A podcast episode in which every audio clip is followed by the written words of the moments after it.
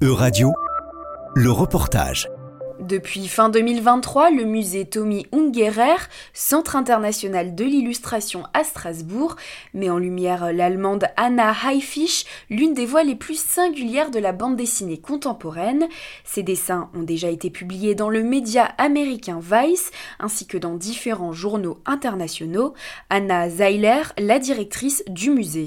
C'est sa première exposition monographique en France. Elle était très très contente. La France, quand même, avec sa tradition littéraire, sa passion pour la BD euh, et l'illustration est assez unique. Donc elle était très fière et très contente. Et aussi ici à Strasbourg, c'est vraiment une culture très riche de l'illustration avec la IR, donc l'école d'art déco de Strasbourg, qui est très réputée pour l'illustration. Il y a vraiment beaucoup des illustrateurs et des dessinatrices. Et il y a notamment le festival Central Vapeur, qui sont très importants aussi pour, euh, pour la euh, production contemporaine. Il y a les rencontres de l'illustration.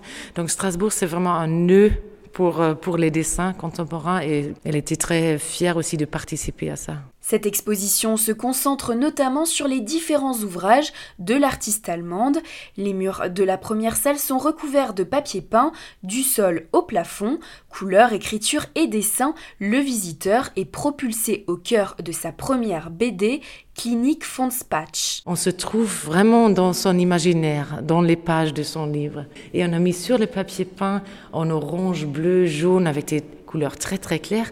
Nous avons accroché des originaux en noir et blanc. Dans une autre salle, le visiteur est comme invité à entrer dans l'atelier de l'illustratrice.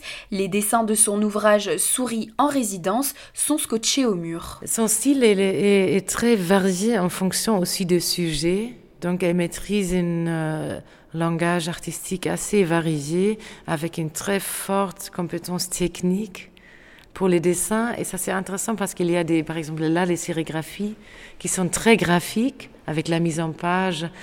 Euh, c'est un graphisme qu'on peut aussi appliquer pour les affiches, mais l'autre côté sur les dessins, par exemple, sur Rio Résidence, ça, c'était vraiment le trait. Donc le trait en sa vibration, en sa petite articulation, la geste. Donc il y a les deux côtés, côté graphique et côté manuel, qui, sont très euh, particulier chez elle. Cette exposition consacrée à l'allemande Anna Haifisch est ouverte à tous et à toutes jusqu'au 7 avril prochain. C'était un reportage de radio. Plus d'infos à retrouver sur euradio.fr.